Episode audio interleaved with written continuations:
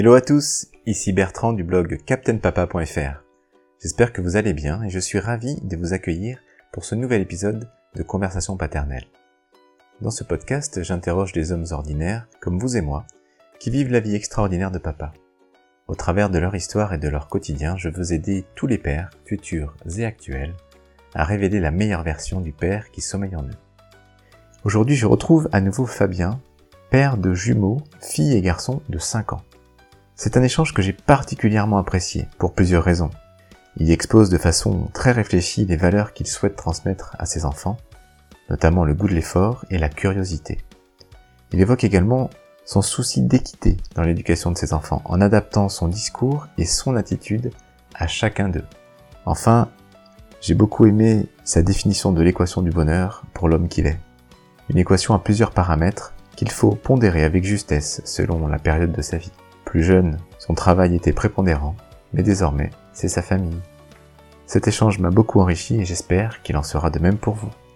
Alors je vous souhaite une bonne écoute. Bonjour Fabien. Bonjour Bertrand. Merci de me recevoir chez toi pour euh, cette nouvelle conversation paternelle. Nous avions déjà évoqué avec toi ta vie euh, avant d'être papa. Et aujourd'hui, j'aimerais qu'on parle de la vie, ta vie actuelle euh, de papa de deux jumeaux qui ont maintenant 5, ans, 5 ans, tous les deux, une fille et un garçon. la première chose que j'aimerais te demander, c'est aujourd'hui, comment est-ce que tu te vois en tant que père? Quel type de père est-ce que tu es? Alors, euh, alors c'est toujours difficile de répondre à cette question parce que il y a, y a la personne que l'on pense être et mhm. puis après il y, a le, y a le regard des autres. Donc je pourrais dire que le mieux ce serait de demander à Paul et Lucie euh, Mais alors, c'est père je suis. C'est intéressant que tu, poses, que tu le proposes parce que j'ai l'intention, euh, si, si tu me permets, de leur poser la question, euh, mais, pas tout de suite. Hein. Mais, mais alors, comment toi, est-ce que tu aimerais être vu en tant que père? Alors moi, j'ai, moi, ce que j'essaye de, le, père que j'essaye d'être, c'est à la fois un père euh, aimant et qui le, le montre, parce que effectivement, les, les, les, pères des générations antérieures avaient souvent du mal à être, euh, à faire preuve d'un peu d'affection, euh, qui est à la fois euh, qui est des règles à, suivre, donc euh, j'aime bien fixer des règles, mais qui, mais à côté de ça, j'adore jouer avec eux. Donc à la fois, je, veux leur montrer, leur donner le goût de l'effort, qui est une valeur vraiment très forte que je leur donne dans leur apprentissage, mais aussi dans la pratique du sport. Euh, du judo, du ski, du tennis, etc. C'est pas juste pour faire du sport, c'est aussi se dire, je veux aller, euh, je me fixe un objectif, donc 5 ans certes, mais je pense que c'est quelque chose qui peut, qui, doit être inculqué assez tôt, et puis surtout la curiosité,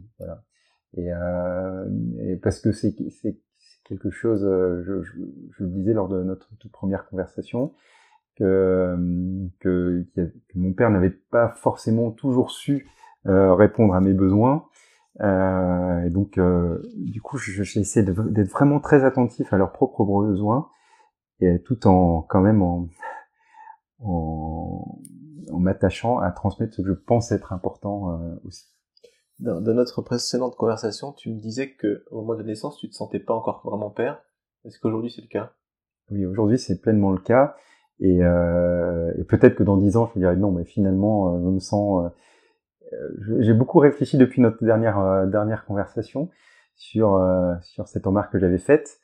Et au final, je me dis que peut-être que l'aspect père et aussi un aspect évolutif. Parce qu'effectivement, pour un, pour un papa, c'est très difficile de trouver sa place dans les premières années, dans les toutes premières années, parce qu'en fait, on est vraiment dans la logistique des choses. Je change des couches, il y a l'allaitement, et en fait, pour, pour qu'un père trouve sa place dans, dans, ce, dans, dans le binôme qui existe entre la mère et, et l'enfant, c'est déjà assez compliqué. Donc peut-être aussi que j'ai eu du mal à, à, me, à me trouver en tant que père, mm-hmm parce que je n'avais pas la place pour, d'autant plus avec les jumeaux. Euh, il y a toute une logistique derrière euh, qui doit être organisée.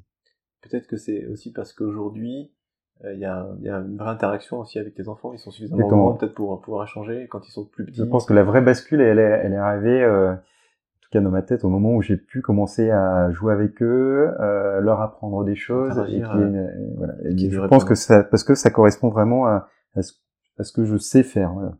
Je sais moins faire l'allaitement, par exemple. Ouais.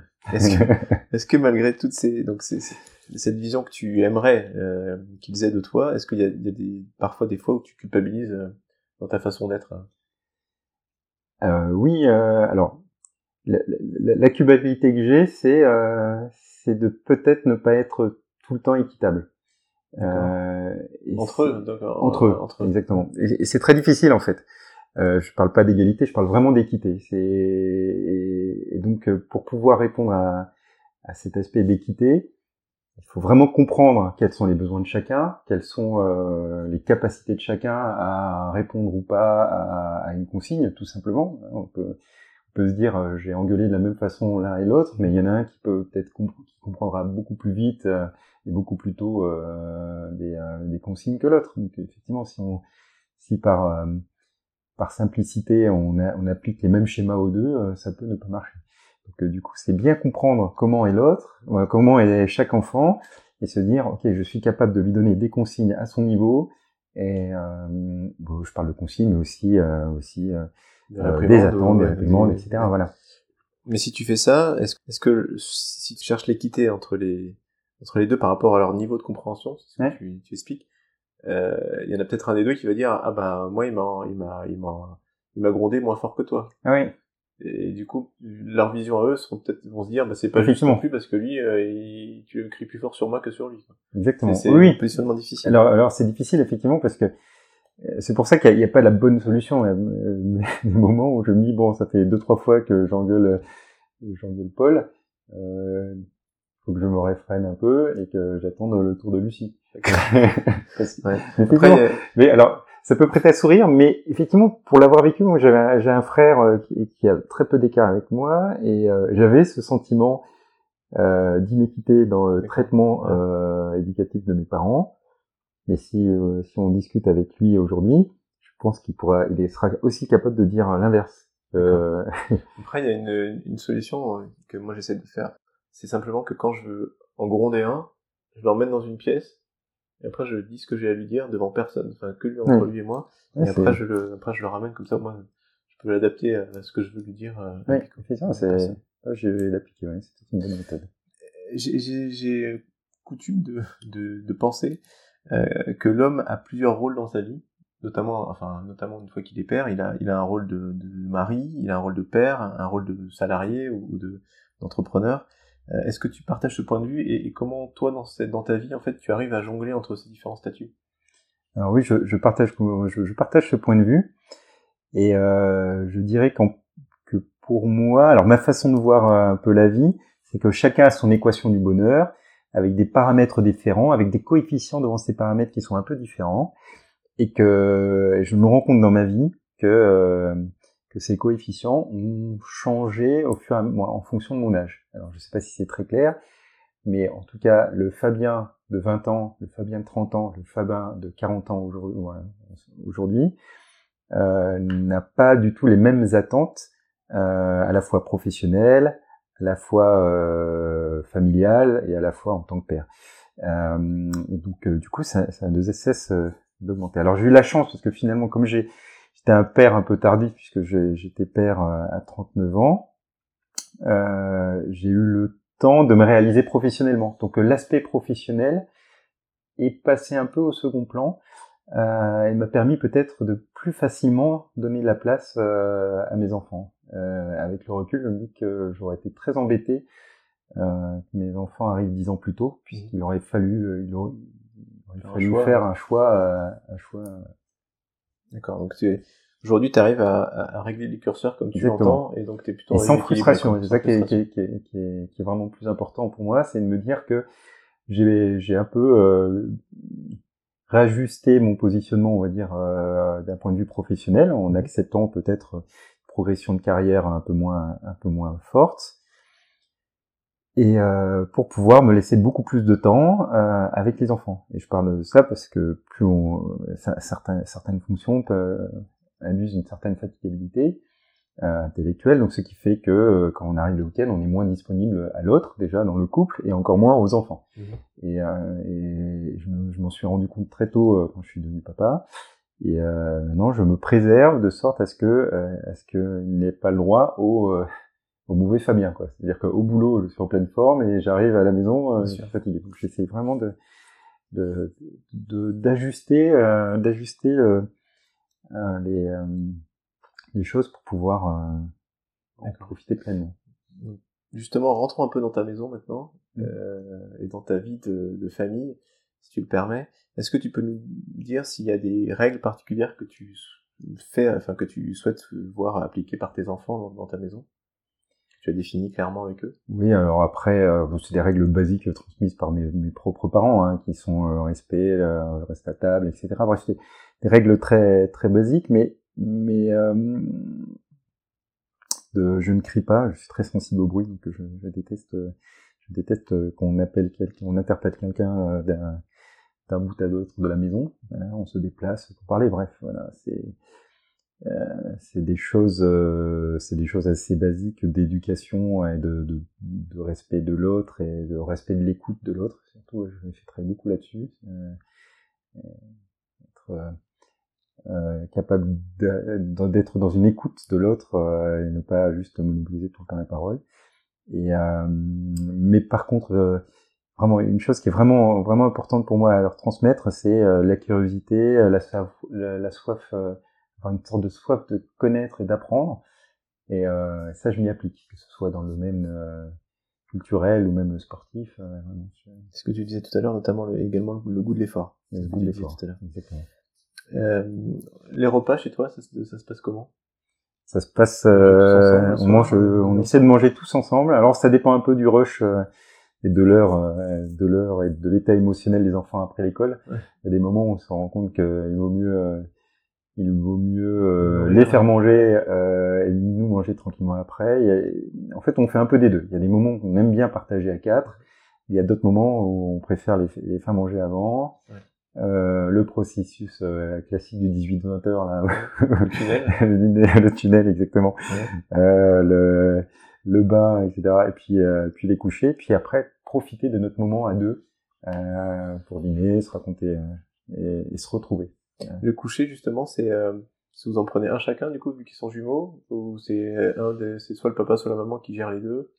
Il euh, n'y a, pas de règle, il y a pas de règle là-dessus. En général, on raconte l'histoire, euh, on raconte une histoire avant d'aller se coucher ensemble. ensemble. Euh, alors parfois euh, ils ont des besoins différents, donc euh, du coup on lit le livre de, Paul et puis le livre de Lucie. Mhm. Et, et en général, on essaie de mobiliser qu'un seul parent à ce moment-là, mais de temps en temps, ils aiment bien être à quatre, donc nous soyons à quatre. et puis après, après, ils vont se coucher tout seuls, et puis on vient juste les embrasser. On essaie de rendre, j'ai, on a essayé de, de ne pas sacraliser le moment du coucher. Voilà. Euh, que ce ne soit pas que ce ne soit pas un moment euh, euh, qui qui est où il y a trop de rites justement et euh, donc c'est juste dire on se lit une histoire on va au lit euh, c'est tout à fait normal d'aller au lit. Et alors finalement ça, ça, te permet de, de de retrouver le salon avec ton épouse à quelle heure ça? En général à 20h entre 20h et 20h30 excellent. Donc ça fait une belle soirée après en perspective. Bravo. Euh, est-ce que du coup c'est, ta principale fierté ça? Ou est-ce que tu as d'autres fiertés euh, En fait ma question c'est plutôt dans, ta paternité aujourd'hui, euh, après guillemets 5 ans d'expérience, quelle est ta plus grande fierté d'une part et ta plus grande frustration de l'autre? Ah, Ma plus grande fierté, c'est quand je les vois. alors, je, alors fierté, je ne sais pas quel est le mon rôle là-dedans, mais en tout cas, le moment où je suis le plus heureux, c'est quand je les vois heureux. Voilà et euh, que finalement euh, je les vois heureux, euh, stables émotionnellement, euh, plein de vie. Et là, j'en suis, j'en suis heureux et voire je suis fier d'eux. Est-ce que j'ai eu un rôle là-dedans? Je, je, je, ne saurais pas. Certainement. Mais voilà. Peut-être ma frustration. Euh, la frustration que je peux avoir, c'est peut-être vis-à-vis de, Paul, parce que quand, quand il était petit, il, souffrait d'un reflux gastrique œsophagien qui était euh, tardivement diagnostiqué. Et euh, donc c'est une pathologie qui conduit à avoir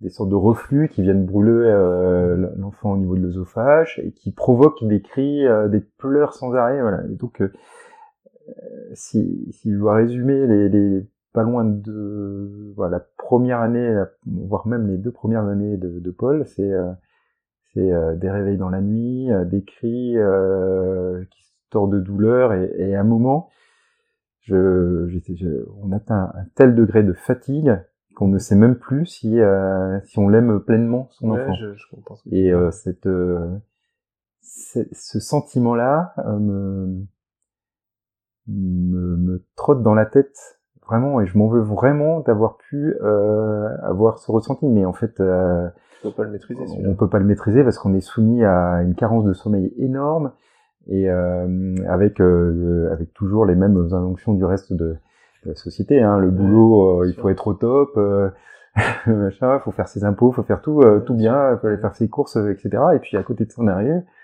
euh, et on a on a trois quatre heures de sommeil dans la nuit, on se réveille, on est fatigué. bref, c'était une période où où quand je le regarde régulièrement, je, pense à ça et je me dis mais il faut que je, je, pense que j'essaie de, compenser aujourd'hui euh, cette petite dérive que j'ai eue au départ où, je ne savais plus. Euh. Euh, pour, résumer la chose, quand, vous baladez dans la rue avec euh, une poussette de jumeaux, euh, vous avez souvent des gens qui s'arrêtent en disant ah c'est des jumeaux, c'est formidable, quelle chance. Et en fait, ça avait aucun sens dans ma tête quand on me le disait parce que je, je trouvais, j'avais du mal à trouver la chance puisque j'étais mais juste épuisé. Euh, avant de conclure, est-ce que tu as des, des, tips ou des petits conseils, des choses que tu appliques toi au quotidien, qui, que tu as envie de partager avec d'autres papas, qui fonctionnent? Ah, la seule chose que je dirais, c'est euh, il faut être soi-même en conscience. En fait, faut. C'est pour ça que je je trouve pas inutile de, de, de s'interroger sur sa propre euh, sur sa propre euh, filiation, euh, se dire vis-à-vis de son père. pour paraphraser Jean-Paul II, je vous dirais n'ayez pas peur, vraiment. on n'est pas père, on le devient. Mmh bon, je paraphrase Simone de Beauvoir. et de par ton expérience, euh, tu, tu, nous parlais dans ta dans la précédente conversation que le, le, le, le Fabien euh, d'avant euh, hésitait quand même à avoir des enfants. Euh, le Fabien d'aujourd'hui, qu'est-ce qu'il lui dirait, ce Fabien d'avant là, qui va bientôt être papa? Je pourrais, je pourrais me dire, je pourrais me dire, euh, je pourrais lui dire à ce Fabien de l'époque, fais-les plus tôt. Effectivement, parce que parce que faire des enfants euh, être en carence de sommeil à 40 ans, on se rend compte que finalement il y a des choses qui doivent être faites plus jeunes. Oui. Euh, ça c'est juste. Mais en revanche, ce que tu disais, c'est que euh, tu avais pu aussi te réaliser professionnellement. Exactement. Donc, euh... Et donc, en fait, je pourrais dire ça. Je pourrais dire effectivement, fais-les plus tôt. mais c'est pas si simple parce que je pense que j'ai dû passer par tout un processus de maturation dans toute ma vie, entre mes 20 et mes, et mes, 40, et mes 40 ans, mes presque 40 ans, euh, qui m'ont euh, convaincu, euh, quand, quand, la question a dû être posée, que oui, il fallait... Euh, euh oui, je voulais des enfants. Donc je pense que le, le, le, Fabien de 20 ans, 30 ans était étanche à toutes ces remarques. Et surtout, effectivement, tu le rappelles, c'est que je pense que mes enfants sont arrivés à un moment où je pouvais vraiment leur donner une place.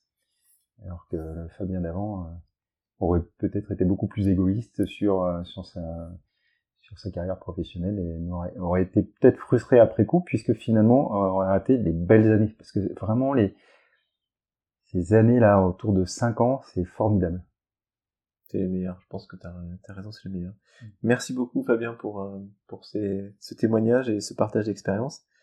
Euh, J'espère que cette euh, conversation paternelle aidera euh, aidera les papas qui qui vont écouter ça à, à, se sentir mieux ou à trouver des dans tout ce que tu nous as dit des, des conseils ou des, des choses à adapter dans leur vie au quotidien. Merci à toi. Merci Bertrand, plaisir. Voilà les amis, c'est la fin de cet épisode. Je vous remercie de l'avoir écouté en espérant que ces échanges vous auront intéressé. Pour en découvrir d'autres, je vous invite à vous abonner à mon podcast et à consulter mon blog www.captainpapa.fr. Merci et à bientôt.